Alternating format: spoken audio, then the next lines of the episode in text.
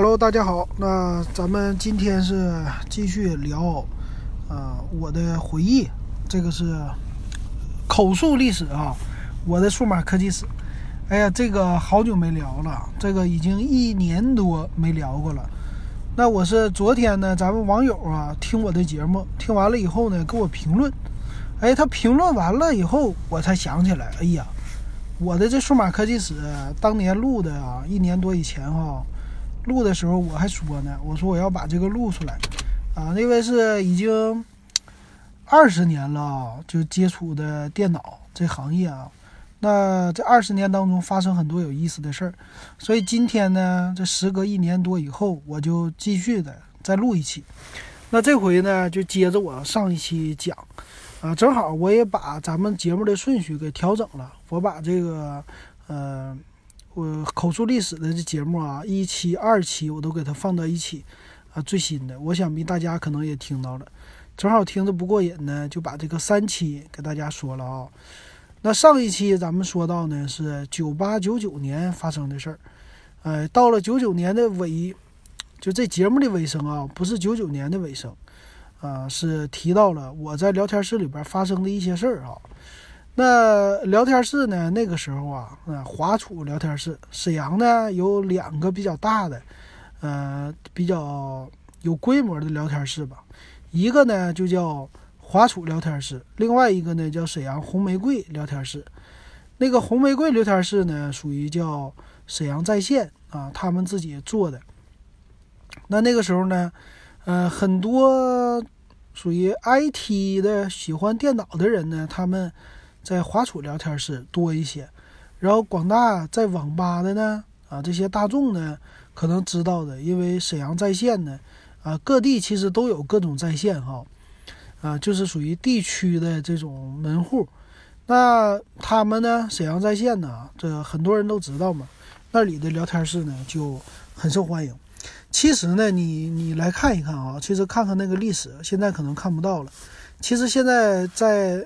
就国外有一个就互联网历史的网站，你可以把一个网址输入进去，然后呢，你就能看到这个网址大概从九九年、两千年那那个时候开始，一直到现在的那些网页，它全都给保存下来了，啊，很有意思。所以那个时候呢，我重新又看了看了啊，为了讲这节目，把九九年呢、两千年的，呃，新浪、网易。当年的华储聊天室，包括我自己做的网站，全都找到了。嗯，当然呢，那个九九年的时候，两千年受制于存储的这限制啊，他们那网站也没给你存下啥，基本上就是一个简单的网页，上面呢图片都很少啊。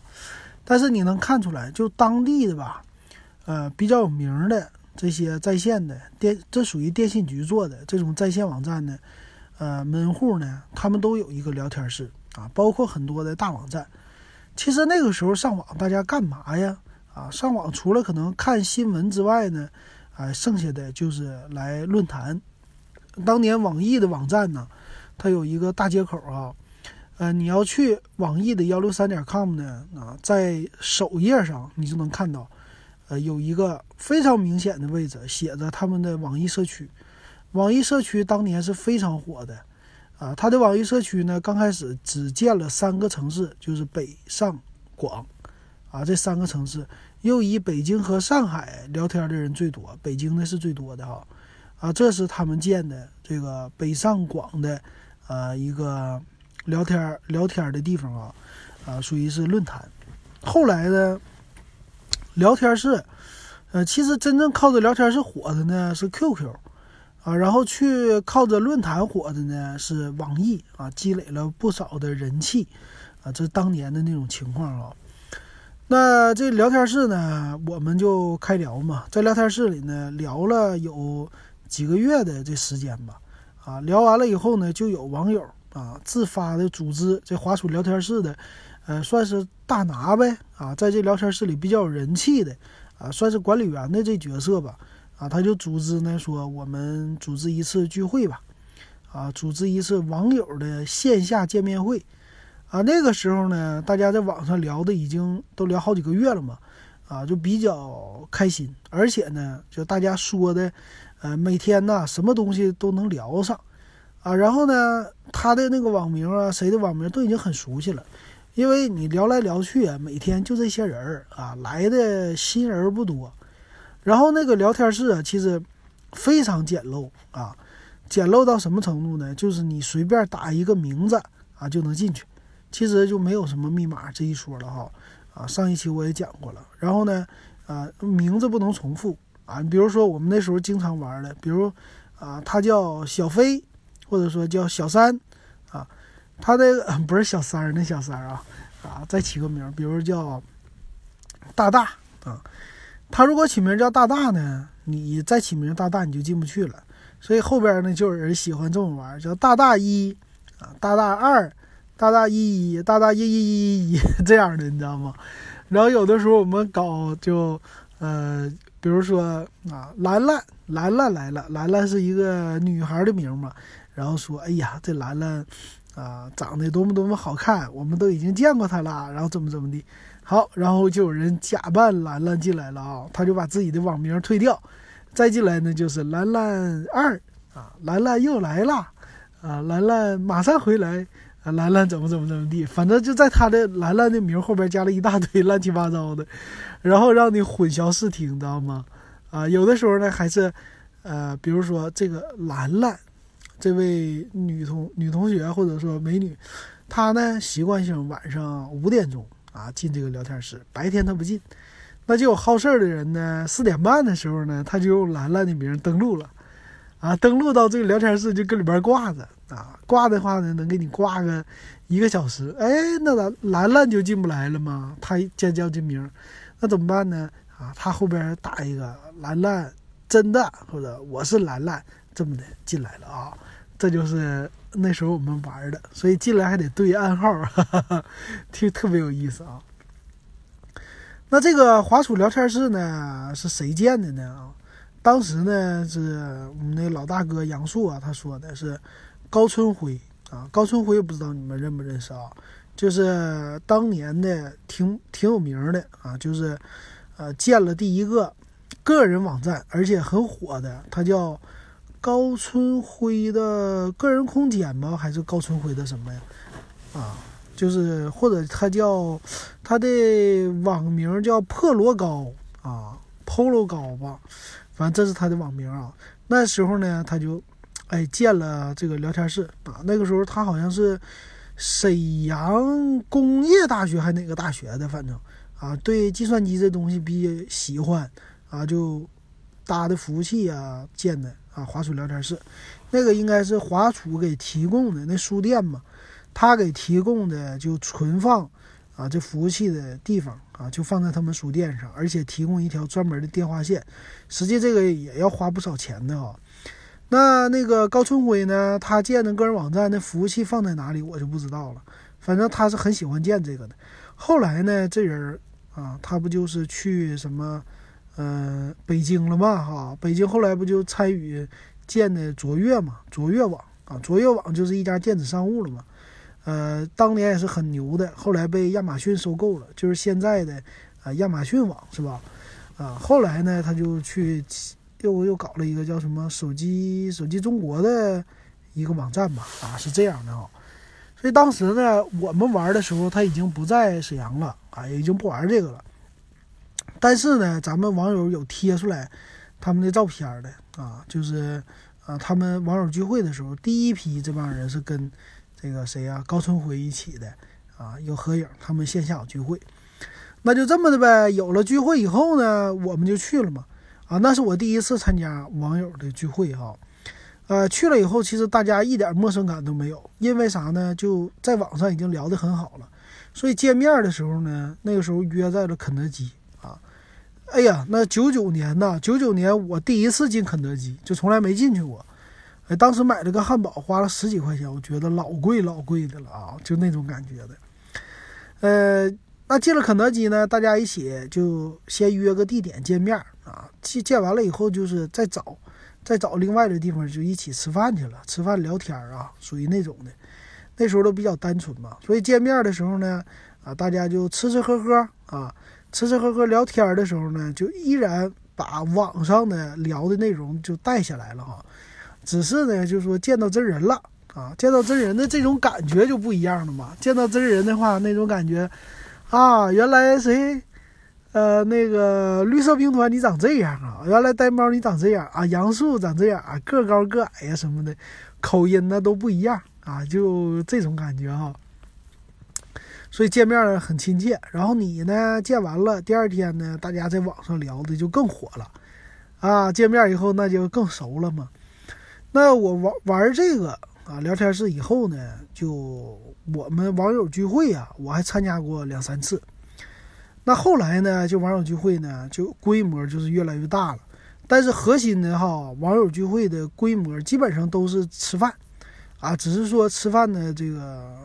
有大规模，有小规模。小规模的呢，我们见面就十几个人儿啊，那人不多，有的时候就不到十个哈，啊，就这么的。呃，见面呢，其实也挺好的哈。大家呢，有年轻人，有稍微呃三十多的啊，这种的都不同的啊。其实那个时候的目的非常单纯，没有说后来的说见了网友啊，又什么呃乱七八糟的这些事儿吧，就没有了。啊，那个时候就见面就吃个饭就完事儿了啊，或者说就可能我太年轻啊，那个时候我太单纯，反正我没跟他们不知道这些乱七八糟的事儿，反正就回去就完事儿了啊，回家吃完饭就回家这种的。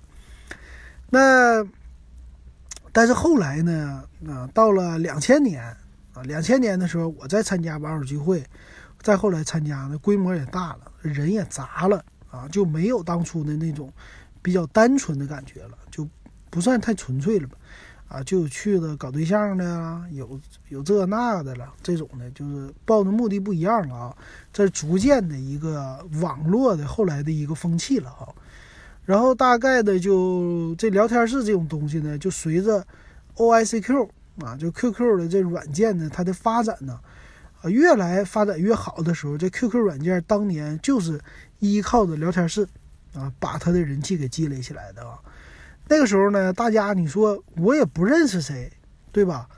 啊，那我上哪积积累这么多的 QQ 号去，对吧？啊，我找我的朋友啊，我的朋友在学校里也好啊，啊，在啥啥啥地方也好啊，其实大家就没有啊，就不会说呃，你我给你个 QQ 号，你平时找我啊，它不像微信那么好，所以呢，就当年的 QQ 他就搞聊天室。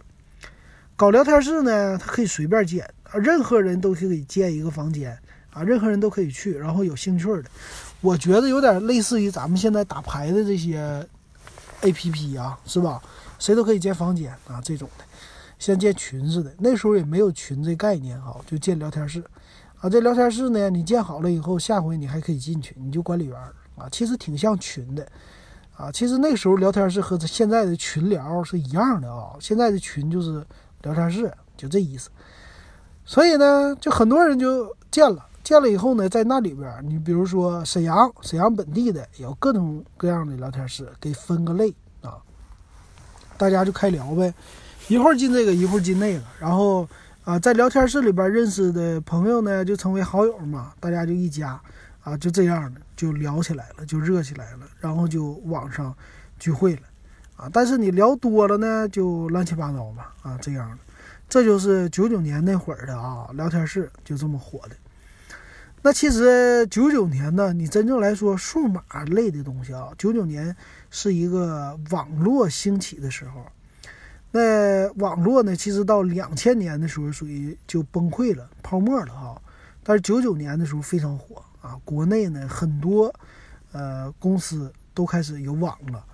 然后呢，真正的就电信局啊，他们的网络的申请的人数也是越来越多了啊。那实际呢，我们的电脑啊，我那个时候呢，呃，那个年代其实买一台电脑就没有现在更新那么快的，差不多你得用个三年以上，你的电脑的硬件啊，差不多才被淘汰。所以那个时候呢，你想啊，我九七年买的时候是安 Windows 九五。啊，Windows 九五呢，安完了以后，就是到了九八年是出的 Win Windows 九八，啊，后来就是 Windows Me，啊，这是操作系统。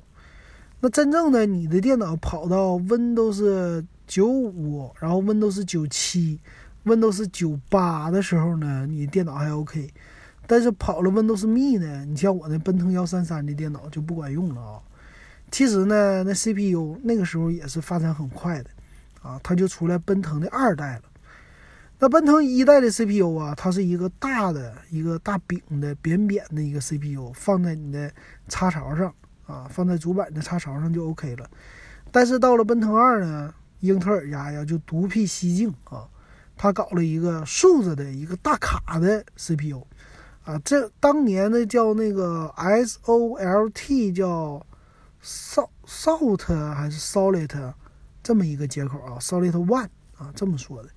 他为什么这么搞呢？他这个呢，就是为了要做的与众不同啊。他呢，就变成像游戏卡一样的一个插卡式的啊，这么的一个 CPU 了哈。其实就那个时候这么搞的，后来呢，就逐渐的又恢复到啊，就和第一代奔腾的是一样的了，就插在主板上的啊，一个扁扁的一个 CPU 了这样的啊。所以当年那一代呢，就持续了，也持续了好几年的时间。啊，奔腾二、奔腾三是吧？到了奔腾四的时候才不采用那种形式的。那它其实呢是一张卡，然后把你的 CPU 啊啊给你就是焊在那张卡上啊，有点和咱们现在的显卡其实非常像的。然后也把它的风扇集成在那上啊，也有散热片。所以你买的时候呢，你买完了，他就专门给你有一个这么卡往上一插啊，就等于说你买个显卡啊，就这就这样。太像了，现在哈，那那个奔腾二出来以后啊，其实电脑行业呢发展就迅速了啊。在当年九九年，我的同学就开始呃学习计算机的，咱们都学计算机专业的嘛。其实呢，他们都已经开始买电脑了，家里哈。那电脑的价格呢也有一些下降啊，七八千块钱还是吧，但是啊配的是奔腾二二六六吧，然后是三三三呢。啊，具体的我就忘了，反正奔腾二三百，啊，当年是有的。反正那个奔腾的那个时候的 CPU 啊，因为它的频率比较低啊，你像我那是幺三三嘛，它呢都是以三十三为一个单位来升的。你比如说我那个当年九七年是奔腾一百开始的，啊，奔腾一百，然后奔腾幺三三、幺六六啊，幺九九没有。然后是二二三三，二六六有没有？然后奔腾三百，然后奔腾三三三，后来叫奔腾五三三啊，这种的一个频率啊。所以那个频率呢，在当年你说也花了很多年，才提升到一个 G 的频率。一个 G 的我记得好像是奔腾四的那个那时候了啊，这不是九九年两千年的这个历史了。那后来呢？我的电脑的屏幕用的十四寸的手调的一个显示器，哈，啊，是那种 CRT 的，特别大的一个大电视那种的十四寸。那我的同学呢，买到九九年的时候就流行的是十五寸的了，十五寸三星的。那时候我记得三星的最好的是电调的纯屏显示器。啊，那个九七年的时候，那显示器呢，还是像咱们普通的电视的时候，是一个椭圆形的啊，前面鼓出来的这种呢叫普通的。你家电视那时候也是对吧？那个时候到了九九年以后，两千年要跨世纪了嘛？哎，那个时候流行的就叫纯屏彩电，纯屏电视。我记得纯屏彩电是多少寸呢？啊，能够达到三十。三十二寸吧，对，三十二寸的纯屏彩电，当年非常的火哈。哎呀，那电视太重了，那电视那家伙放每家都有一个电视柜儿，对吧？我记得我家那电视柜儿啊，电视是九七年之前那时候买的，啊，一个纯屏的长虹的纯屏彩电，具体价格我是不知道，我已经啊那个时候没买过家电嘛，不知道，但是样子啊特别特别的重。啊，特别特别的大，但是是一个纯屏彩电，所以显示器呢，那个时候九九年变成十五寸的以后，三星的，它呢那个来调节的时候啊，调节你的显示器啊，比如说调节亮度啊，啊调节你的什么对比度啊这些呢，就不是用手搁底下来旋转按钮了，就变成了呃按的那种钮啊，有点和咱们现在的类似了啊，就是搁你的屏幕底下一排钮，然后你可以按，和现在很像的哈。啊，那个呢，但是也是 CRT 的，但是变成一个纯屏的啊小的显示器了啊，所以那个时候也很贵的这价格。那机箱呢啊就变了，机箱呢是变成高机箱了，就和咱们现在来说那个叫 ATX 机箱，ATX 就是标准结构大小的机箱啊，这个呢是比较大。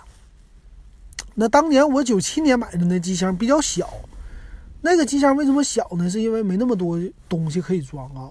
但是后来就流行那种高大的机箱，高大的机箱呢，主要就是光驱接口啊，光驱接口比较多。当然，电脑上有软驱接口啊，有光驱接口啊。它那个时候呢，光驱它给你留的盘位比较多，光驱给你留两个啊，但是谁也装不起两个，光驱还比较贵呢。那其实光盘的发展啊，那个时候也有一个长足的发展了。我九七年买的光盘呢是二十块钱一张，呃，我在我买了差不多半个月、一个月的时候呢，那光盘就开始降价，降到十块钱一张，啊，那个时候我们特别喜欢买盗版光盘，因为一个光盘的容量是存到六百五十兆啊，但达不到，一般都是六百兆，呃，我们那个时候就没有什么渠道嘛，渠道的话，你基本上软件都不可能下载了，啊，所以都用光盘。啊，游戏也是用光盘，对吧？光盘作为一个载体。那后来呢？到九九年的时候，那光盘就不是十块钱一张了，是五块钱一张，啊，就价格的一点一点走低。啊，我想必很多小伙伴都是那个时候买了很多的光盘啊，家里边每个人都有一个光盘包啊，这光盘包里呢有你的玩游戏的啊，很多光盘呢还有小说的。看一些金庸的小说呀，武侠的小说呀，都给你存在光盘里啊。那个时候整理了很多东西，各种各样的光盘都有啊。操作系统光盘啊，游戏光盘，后来的有那个压缩的视频光盘是吧？电视剧的啊。呃，当年最火的呢，就不是 MP4 格式，没有这格式，啥格式呢？最火的叫 RA 格式，叫 Real Player。啊，Real Player 呢？那公司啊，当年是非常火的。他呢，他发明了一个格式，这格式呢，可以把你的 VCD 啊，或者说 DVD 啊来转换，转换以后呢，压缩率非常的高啊。比如说一集的这电视剧啊，当年的电视剧的分辨率也不高，三百二乘二百四哈。DVD 的高清的可能就是六百四乘四百八，或者说一零二四达没达到，我已经忘了啊。反正八百乘多少吧，啊，那个分辨率下哈，那个视频的压缩，那 RA 格式呢，叫 RM，RM，RAVM 吧，还是 RMAV 呀？啊，我已经忘了，啊，那个后来也是一直很长时间，啊，都变成我们看电影啊、看电视剧的一个标准的模式哈，啊，大家可以告诉我哈，如果知道的话。所以当年的那个二 A 呢，它又能压缩音乐，是又能压缩电影啊，啊，能压缩电视剧，啊，那一个音乐呢，可能就一兆，有的时候不到，然后一个电视剧呢十几兆啊就够了，或者说不到十兆。那我们买一个光盘，你想想吧，啊，可能说它一个一集电视剧压到三十兆，啊，那我们买一个光盘呢，你看呗，一百呃六百兆的光盘啊，三十兆一个电视剧一集，三十集的呢？啊，三三得九九百兆，啊，这种的，差不多是这样的哈。所以有的时候呢，我它再压一压，压的低一点，压到十几兆呢，这一张光盘就能放下一个三十集电视剧，这已经是不得了的事儿了啊！当年的时候，你买光盘，要是买一套电视剧啊，三十集的，那你的光盘可能得三十张，一集是一张，因为它 VCD 的光盘是按照时间来算的，对吧？一张光盘它能存储的。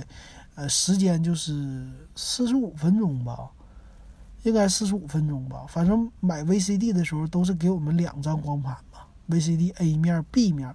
这当年大家看 VCD 的时候，那太明白了哈。啊，看什么各种电影的 VCD 都是两张光盘。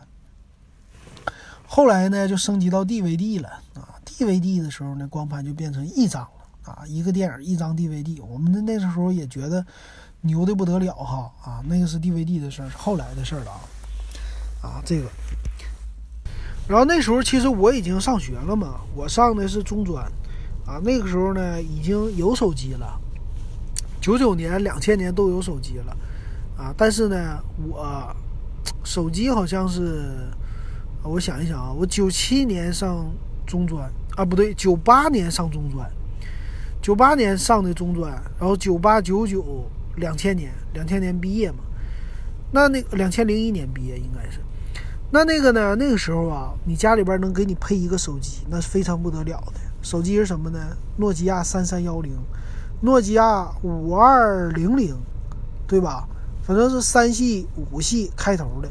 然后最牛的是那个八系八幺幺零啊，就是蓝色的屏。当年是说蓝色屏就作为一个手机的最不得了的了，高级的啊，只有高级的才能用蓝色屏，一般的呢都是绿色屏。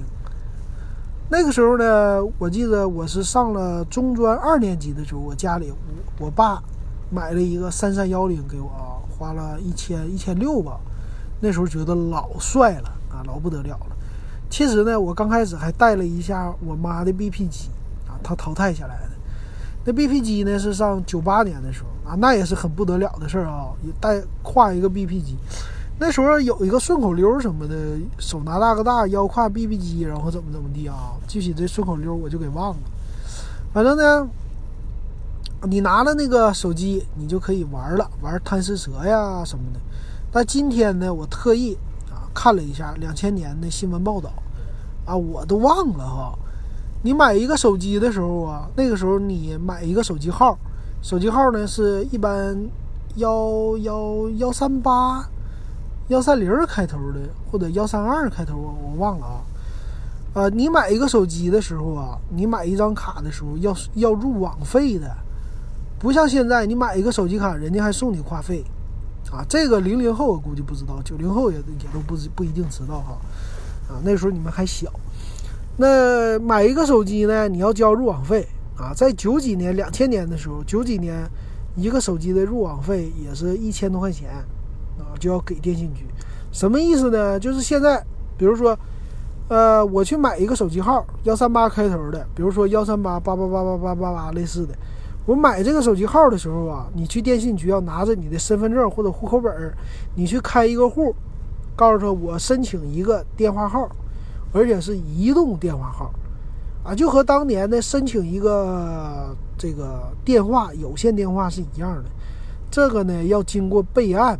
啊，叫经过申请，知道吗？然后才给你的，啊，和咱们现在办的其实很像啊，但是更庄重，你得给我钱，啊，这个是当年是说稀稀有的资源啊，你上我这儿来办的时候，啊，对不起，你有入网费啊，这个费是什么呢？你就交给我，交给电信局的，一千多块钱交给电信局了，你交了以后，你才有资格入我的网，我才给你开通，然后。手机的设备是你自己另外花钱的，知道吗？然后我给你这张卡，你可以把它插在手机里，就这么的呢，你就完成了啊正式入网的这功能啊。那个时候呢，最火的就是中国电信嘛啊，后来有中国移动了，是吧？我看那新闻呢，是中国移动两千年的时候是从中国电信剥离出去的，知道吗？啊，是这样的啊，很有意思。所以那个时候，两千年才有中国移动的。那中国移动呢，后来出来的时候，那就属于是高大上啊，属于年轻的企业，所以推出了，慢慢推出了全球通，啊，动感地带，乱七八糟这些啊。以前都是属于叫电信局的啊，电信局呢，后来是划分中国电信和中国网通，就南北之间划分，然后中国电信再一分拆，分拆成呃中国移动，是这么玩的。啊，那你想想，那九八年、九九年的时候，拿一个手机，你家里边至少得花三千块钱，啊，入网费再加上手机费才行，而且打电话呢是双向通费，打电话怎么的有月租费，比如说月租是多少钱，我真真不知道了，那时候可能十八吧，啊，月租费有可能更贵哈，三十八，然后呢打电话是拨出一分钟两毛。啊，你给别人拨还行，但别人接呢，一分钟也得花两毛钱。所以那阵打电话的时候，大家不愿意打。像我们没钱的不愿意打，业务多的人呢，他愿意打电话啊，是这种情况啊。所以当年呢，手机电脑啊就是这样的情况。然后还有一个游戏机啊，游戏机就是 PS One 啊，就是 PS，PS 那个时候呢已经有了，在学校里边有同学家里边是能买得起的，但具体价格我就不知道啊。PS 最牛的呢是用光盘来玩游戏啊。现在呢，咱们上一期、前几期节目已经说过了，PS Classic 出来了啊。那这是九九年，其实九九年还有一件大事儿啊，就是九九年到两千年跨年，跨年的那个叫千禧年，所以呢，它有一个问题，就当年呢，电脑啊。它不有一个日期吗？它都是两位的。就当年的电脑啊，从五几年出来以后到七几年呢什么的，这些电脑呢，它的日期啊都是九几或者七几、八几这么写的。他把一九就给忽略了。当时这帮做电脑的人呢，好像都没有想到日期要变成四位的啊，就不是说一九九几年、一九八几年啊，没有这么说的。电脑呢都是简写。啊，双位的，这是当年的 DOS 系统。因为啥呢？DOS 系统啊，它这个呃，作为一个位数吧，就是如果是四位的年份呢，它是占用你的存储空间的。你可要知道，当年的存储空间是一掷千金呐。那个电脑的内存都是论 K 算的，是吧？八 K、十六 K、三十二 K、六十四 K、一百二十八 K，最开始的时候就这么大的，不是现在的一百二十八个 G 呀。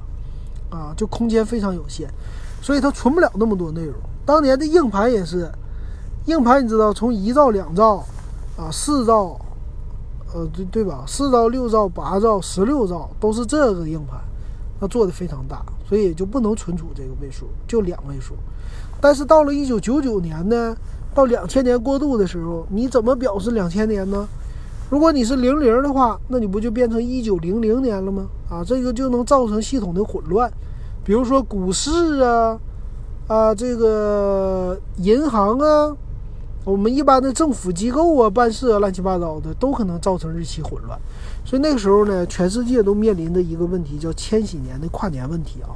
这个问题应该是九九七年、九八年啊，九九年、九八年的时候就很火了啊。到九九年的时候最火，啊，大家就解决嘛。然后 Windows 系统说我已经解决了，我 Windows 已经支持了，而且那时候的电脑的硬盘存储也就更大了啊。那时候我记得两一九九九年的时候，一个内存的话，应该能升级到三十二个 G 内存了啊，不不，三十二兆，三十二兆，然后是四十八兆，六十四兆内存。啊，内存都是按照兆来升级的啊，内存也非常小。然后硬盘呢，到九九年的时候，差不多就是希捷的二点一个 G 的硬盘就有了。哎呀，这个简直哈！然后笔记本电脑呢，当时也有，但是笔记本电脑的售价都是两三万、一万以上的。我看了两千年的，呃，咱们的那个媒体的报道，就是新闻上。呃，当年很火的一件事呢，就是在两千年啊啊，我们的国产的笔记本电脑方正、联想突破万元的大关，降价啊，方正达到了八千九百九十九元一台笔记本电脑，呃，联想呢达到了九千九百九十九元，达到了新的低低度，只能说达到新低哦。但真正我买第一台笔记本电脑，离这个更远了啊。啊，那是两千年的事儿啊！两千年的时候，九九九九，我真正买笔记本电脑的时候呢，我记得是二零零五年买的神州，神州呢是四千八百八十八，神州笔记本拿回家扛回家，啊，那个时候的笔记本电脑才真正的进入老百姓的生活，啊，那不是，其实那个是我的第一台新笔记本电脑，我的第一台真正的笔记本电脑是在二零零三年买的，我说错了，零三零四年。花了一千两百块钱买的啊，那个是一个一九九七年的，呃，IBM 的笔记本电脑啊。那个时候等到二零零三年以后，咱们说的时候再说啊。咱继续回头说九九年的千禧年问题。那那个呢，把那个问题叫千禧年问题，也叫两千年问题啊。这个就说你的电脑得升级。那个时候换了一大批的电脑啊，也确实给全世界造成了不小的一个损失吧。而且呢，也有一些病毒伪装出来的。其实这个病毒的历史啊，就跟着电脑的历史一直来的。哎呀，那历史太长了啊！我们买那些盗版光盘，买那些盗版软盘啊，你有的时候是正版的软盘，它都有啊，都有这个病毒的问题。怎么办呢？就需要杀毒软件。杀毒软件，我记得杀毒软件你是绝对不能买盗版的啊，必须得买正版啊。我买的那个是 KV 三百。KV 系列呢，杀毒软件非常火啊，王江民做的，这位一位我们国内都管他叫这个编程的一个英雄啊。那个是 KV，从 KV 一百开始的吧？KV 一百、二百、三百，他呢就一个人的力量就编的杀毒软件啊，很很牛。那他这个病毒库呢升级你怎么升呢？那时候没有网。啊，没有网的时候呢，升级我们去卖软件的，那个时候叫联邦软件嘛，卖软件的店里边去拷贝去，它有一个病毒库，啊，他们呢是从网上下载的，得到王江民公司的给的，然后呢，他们我们拿着软盘去，他们给我们拷贝，拷贝这个病毒库，拷贝完病毒库呢，你再把这个软盘，你拿一张空白软盘啊，拿回家，拿回家拷了病毒库，你还得。用这个什么 KV 三百的杀毒程序有一个升级功能，点了升级以后，你再把它那个软盘拿出来，啊，正版的软盘拿出来，再插一个你的这个升级软盘进去，它再把这个文件读到内存去，然后再把它的正版软盘插插到你的软驱里，然后它再写入进去。哎呀，那阵儿我告诉你，用软驱的时候那真是太费劲了啊！软驱的容量。考考你啊！以前我说过啊，软驱的容量是多少？你在我的 QQ 群里可以说啊，QQ 群是五五二幺二五七四六啊，加进去以后，咱好好聊聊这个，那个很有意思啊。这就是九九年到两千年就跨年了，那真正到了两千年的时候，其实玩游戏啊，很多东西都已经升级了。到了两千年的时候呢，互联网已经非常的成熟了啊，就是已经。产生网络泡沫了嘛？就很多公司，两千年的时候，比如说，呃，搜狐、网易、新浪这三大公司已经去纳斯达克去上市了嘛？啊，后来就泡沫了，泡沫了就什么互联网的寒冬了，啊，这些公司就没钱了。后来又靠了什么活下来的？啊，是这个东西啊。那两千年的时候呢，我记得我已经忘了，我已经真是忘了，就是两千年还是两千零一年。我玩的第一个网络游戏，其实网络游戏已经出来了。我觉得可能是两千零一年我玩的第一款网络游戏，但真正的两千年的时候已经出来了，但不是叫《热血传奇》。《热血传奇》那个时候有没有？我现在不敢肯定。我当年我记得玩了的第一个网络游戏啊，叫《网络三国》。网络三国呢，具体怎么玩儿，好像是和《三国志》类似啊，我。已经忘掉了啊，啊，就是简称叫网三。那个时候玩那个游戏呢，你要买点卡啊，那个点卡呢，我家里那时候还有。网三呢，啊，买了这个点卡呢，点卡是时间，这又又有点类似于 IP 电话卡了。IP 电话卡你不就是玩的时候你得买时间吗？啊，这个玩游戏也是的，啊耗费你的点数，耗费你的时间。那这个是。其实，在它之前呢，还有一个游戏叫《万王之王》，啊，你感兴趣的你去查一查《万王之王》网络游戏。其实呢，这些游戏啊，都是和传奇比较类似的那种二 D 的游戏啊，网络游戏。那这个呢，我就不多说了啊，咱们留在后代，我得我得好好想一想，给大家说。啊，那两千年开始啊，两千年开始网络繁荣了，其实又有一个东西出来了。是什么呢？就是电子商务。哎呀，电子商务出来以后，那个在当年是非常火的一件事儿。这个电子商务呢，大家就觉得跨到新世纪了，你知道吗？两千年了，这是二十一世纪了，未来已经来到，未来已经在你的身边啊！你别看现在已经过去十八年了啊，你现在没有感觉我是生活在未来。但是九九年一跨年的时候，大家就感觉我已经进入了未来，这种感觉。那未来有什么呢？未来有互联网，你的任何一台电脑都应该连上网，这才是在未来生活，知道吗？如果你家的电脑没有网络，你就不是在未来。而且那个时候，比尔盖茨已经就是叫预测呗，预测说，将来任何一台电脑都要连到网络上，啊，这是他当年预测的。那那个连上网了以后呢，这电脑你要干啥呢？啊，他就说了，网络的生活，网上不光有啊，让你可以看万维网，就是 Internet 了，不光可以看新闻，不光可以发电子邮件和全世界交流，你还可以干嘛呢？你有一些新的，比如说当年《纽约时报》还是谁呀，我已经忘了，他们就推出了网络的电子报纸，啊，你来订阅，花钱订阅的，啊，订阅以后呢，我就给你发电子邮件。啊，叫电子邮件的报纸啊，有点像类似的，就投递到你家的。但是呢，我这电子版的啊，你愿不愿意花钱买？后来呢，就有电子商务了，电子商务的概念就出来了啊。那个易贝，易贝呢，现在国外推出的这个是两千两千年之前还是两千年之后，我就忘了啊。啊，易贝，易贝出来以后呢，就开创了一个网络。购物的一个先河，后来再有一个就是亚马逊，亚马逊那时候好像也出来了。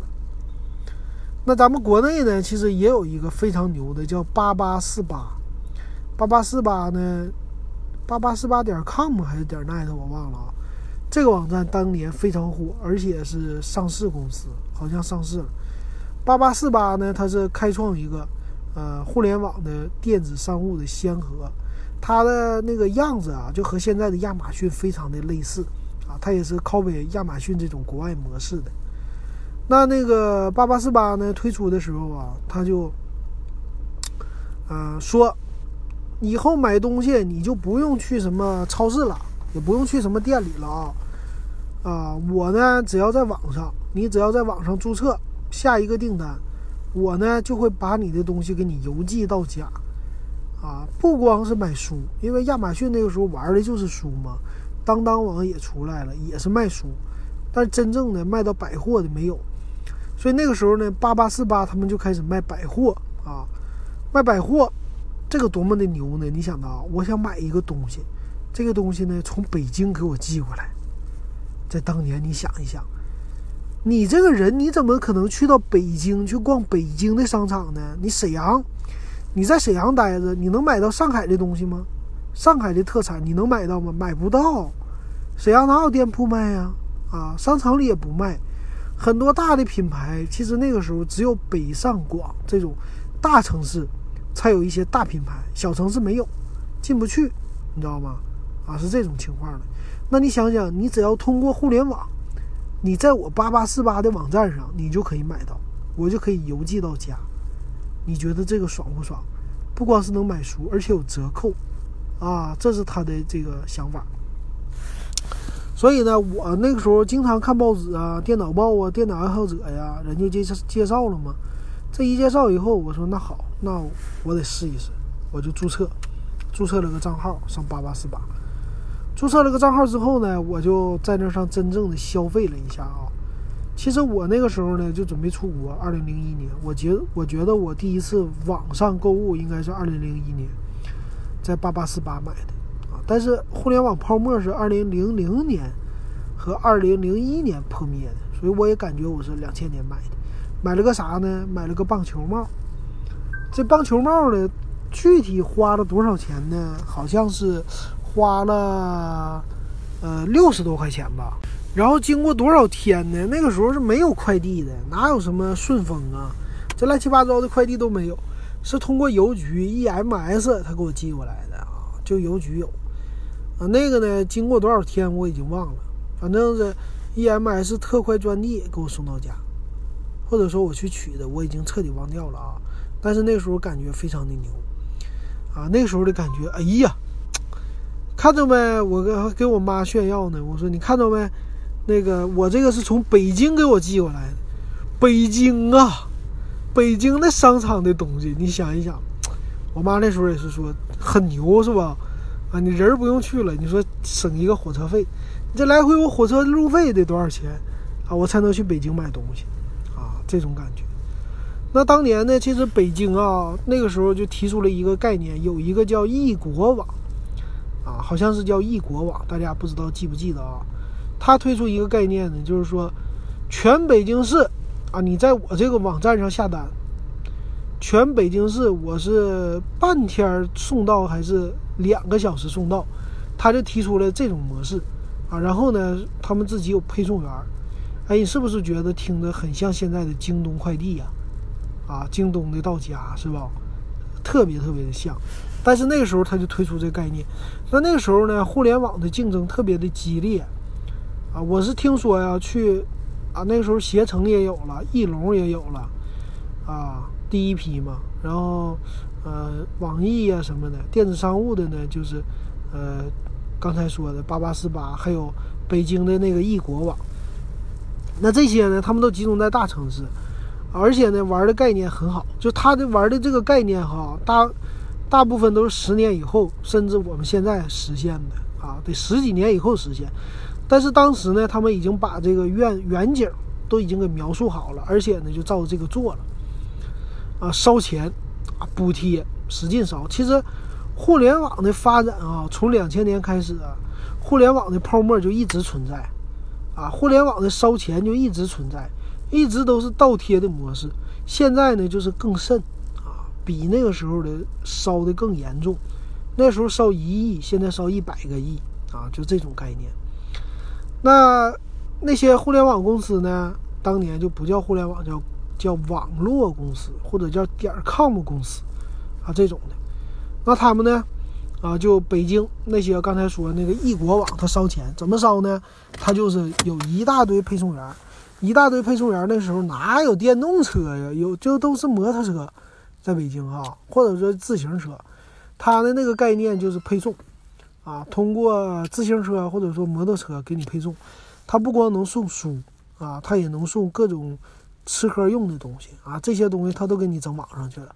然后说几小时送达。然后当当那阵儿的时候也搞啊，在北京的时候好像也跟他们竞争哈。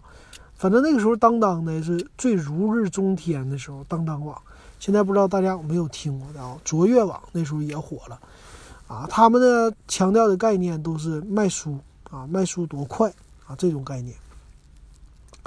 但是淘宝真正出来的时候，那年都已经零三年了吧？淘宝，啊，就零二零三年，肯定不是零一年了，啊，那是跟易贝来竞争的。那时候国内还有一个网啊，其实我那时候就，他们买没买过东西我忘了，叫易趣网，是上海的一个公司。这个易趣网呢，就是容易的易，有趣的趣，易趣网，这也是，呃，属于淘宝那类的鼻祖，啊，在国内当时很火。所以当时呢，我它的模式呢叫拍卖模式，拍卖模式和就是挂上去的叫。啊，什么模式啊？就是一口价模式吧，反正就一口价和拍卖这两种模式，然后东西可以挂上去。它 copy 的就是当年的易贝啊，它起的名儿也是挨着易字儿的易趣啊，就是电子电子的这个 A B C D E 的字母呢。那易国呢也是易国网呢也是电子商务的这个 A B C D E 的那字母啊，也是这个开头的。那那个易趣呢，当年也是非常的火的啊。啊！一出来以后就打广告，在咱们的电脑爱好者的杂志，在电脑报的杂志，啊，街上我就忘了，他们一个劲儿的打广告来吹，啊，自己这个电子商务呢，你就可以在线拍卖了，你可以买全球的东西，全国的人都可以买，互相，呃，发这个没有快递 EMS 啊，就发这个就可以了，或者说发邮局，你可以来这儿卖了，你可以拍卖买到你什么的东西。啊，就这种概念，有点类似于咱们现在闲鱼了哈，不是淘宝，主要是啊 C to C 的这种模式。那个时候的叫两种模式电子商务。那个时候大学里啊，大专里边已经开了电子商务的课程了。两千年第一批人，那叫什么呢？呃，电子商务呢，是互联网公司叫网络公司嘛？电子商务呢是分，我是 C to C 的电子商务公司。我是 B to C 的电子商务公司，还有一个是 B to B 的。B to B 就是阿里巴巴和汇聪网啊，当年也都开始了啊，这是这么的一个概念哈，把这些都这么分成的。那这个东西都出来以后呢，互联网就进入了强大的泡沫功能啊，泡沫期，就是引发了一批上市潮。上市以后呢，互联网公司当年的泡沫破灭，好像这股票是翻了多少倍呀？一百倍还多少倍呀？反正只要你一上市，只要你是互联网，你是纳斯达克上市，你这股票就是翻番儿啊！你这股票就不停往上涨，涨到疯狂。然后大家呢就觉得。二十一世纪已经实现了，就是我们现在的这种生活，你觉得现在已经很正常的这种生活，在当年大家就觉得已经实现了。就是说什么呢？我可以出门，啊，我可以不用出门，我就可以买东西了，就给我送到家了。甚至呢，那个时候在两千年的时候，特意搞了一个生活，叫那个，呃，电视台还报道了，叫，呃，无，就是。叫什么生活？反正就是网络生活吧，就是网络生活靠不靠谱，能不能活下去啊？他搞的呢，就是我记得是给他们关在宾馆里，是宾馆里还是个人家里啊？反正就是待了两三天啊。这两三天呢，你必须只能靠网络活下去，能不能活？搞了一个这种真人秀的实验，那阵也有真人秀模式啊。那这个实验呢，其实很成功啊，在北京做的吧。反正是那种大城市，呃，他们真的活下去了啊！那个时候不是有那易果网吗？你买什么可乐啊，他也给你送到家。但是那个外卖好像是没有，没有现在这种外卖。但是呢，你可以，你不能打电话，你只能通过网络，而且你不许，比如说在这宾馆的屋子啊，你就在这住啊，你不许出宾馆，你只能通过一条网线跟世界来交流。啊，那其实没问题啊。那个时候他们是，呃，白天呢就用 QQ，啊，跟大家跟家人交流。那时候没有视频电话，也没有网络电话，所以只能通过 QQ 打字。还有呢，他们可以去聊天室做直播，啊，那时候也有直播的功能啊。直播呢就是在聊天室里啊，用文字来直播，啊，比如说，嗯，他开了一个聊天室，这个人呢，他作为。这个实验对象嘛，他就在聊天室里跟大家聊天啊。然后呢，你也可以网上看新闻呢。那时候网上新闻也有啊，啊，他就可以不出屋就知道很多事儿。但其实最核心的呢，还是要电子商务啊来给他支持，就是他要吃饭。但是我记得好像吧，就不能打电话，所以呢，热乎的吃的好像是没有。就是他们活那那三天呢，也有点悲催哈，就只能买饼干、买方便面，因为电子商务公司的那个易果网呢，他给你推出的是水呀，呃，就超市里的这些东西，超市里有的他有，但是你不能叫热乎饭，那时候热乎饭没有，啊，他也给你送不上来，而且呢，哎，他的那个支付好像是不能付现金，我记得，啊，但是具体带详细的我都已经忘了。大家你们有兴趣可以去查一查，反正这个很有意思。那个时候我也想，哎，我要是那个在沈阳的家里边，我不出屋，我能不能活两天？我能不能活三天？哎呀，我活不下去啊！因为我们沈阳啊，聊天是可以的啊，但是吃饭怎么办？吃饭没有什么这种大的网站给你送来，你要指着那个什么 EMS 那快递，有的时候那 EMS 好像不是。我记得 EMS 那个时候呢，是不是给你门到门送到家？是送到邮局，你得拿着你身份证去取。只是 EMS 它更快了啊，有可能是这样，但具体忘了啊。也有可能开个车送到你家楼下啊。啊，这是网络的生活。然后两千年呢，还有一个事儿，就是啊，大家就一窝蜂的，属于是创业的热潮，因为互联网嘛，你只要有你的概念。啊，你比如说做一个网站，你有流量了，那时候流量为王，眼球为王，你只要有流量，你就可以拿到投资，你就可以上市，啊，你就可以有很多钱，所以大家那时候就疯狂了啊。然后我认识的沈阳的聊天室的这朋友呢，他们就真有，啊，有的人呢去了北京，在翼龙公司工作，一个月呢在两千年的时候，当时也开五千块钱的月工资啊。大家想一想，什么概念哈？当时的五千块钱，差不多得跟这四五万比了，啊，这购买力，他们能开到五千，啊，有的人也能开到三千，你想想啊，挺吓人的。那那是北京的。那在咱们东北呢，像沈阳的这些，就有朋友啊，他说啊，我记得我们的聊天室有一个哥们儿，他叫什么名啊？他叫莱蒙，对，柠檬啊，是一个男的。他呢就是莱蒙啊，他就是想了一个啊，他自己写了一个嗯计划书，不算计划书，反正就是他想干啥吧。他是干啥呢？他学音乐的，学音乐就因为这互联网的热潮啊，他不学音乐了。啊，他就是投身互联网的热潮了，就辍学了，干嘛呢？我就想做一个网站。他想做什么呢？那阵儿已经有论坛了嘛，论坛很火。他说呢，我想这么的啊，他跟我聊的，我想做一个论坛。我这个论坛里呢，我有积分，啊，我就是说，呃，怎么把大家粘住呢？我通过积分的模式，比如说你今天来了，啊，你发一个帖子得一个积分。啊，你这个积分呢，我可以让你当钱用，怎么的呢？我就可以让你换礼品，比如说这一个积分，啊，当一毛钱还是当一块钱？那一百个积分你可以换什么东西？用这个积分来兑换实物，啊，比如说一百个积分能够换啊十块钱的东西啊，这样的。他当年提出来这个概念，他说这个概念呢，就可以很好的能抓住很多人。啊，抓住人的这个心理，啊，这是他的一种模式哈。然后当时我觉得，我说你这模式有点超前，这得烧进去多少钱呢？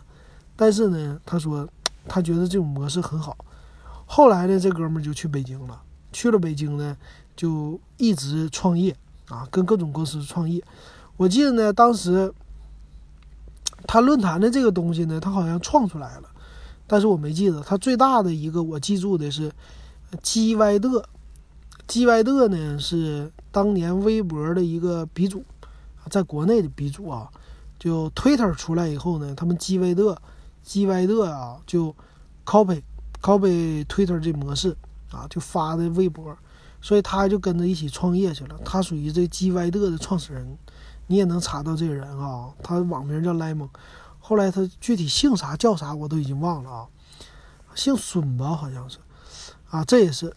所以当时呢，好像在我身边很多这样的，然后在那个网站呐，网站也是，啊，有做网站的啊，有什么？其实我也做网站啊，做网站也很有意思的一些事儿吧。但是今天节目时间有点长啊，啊，咱们就先聊到这儿吧。然后咱们我看啥时候我在下一期说一说。我觉得口述历史很有意思，也欢迎大家把你的观点告诉给我哈。好，那这期咱们就先说到这儿。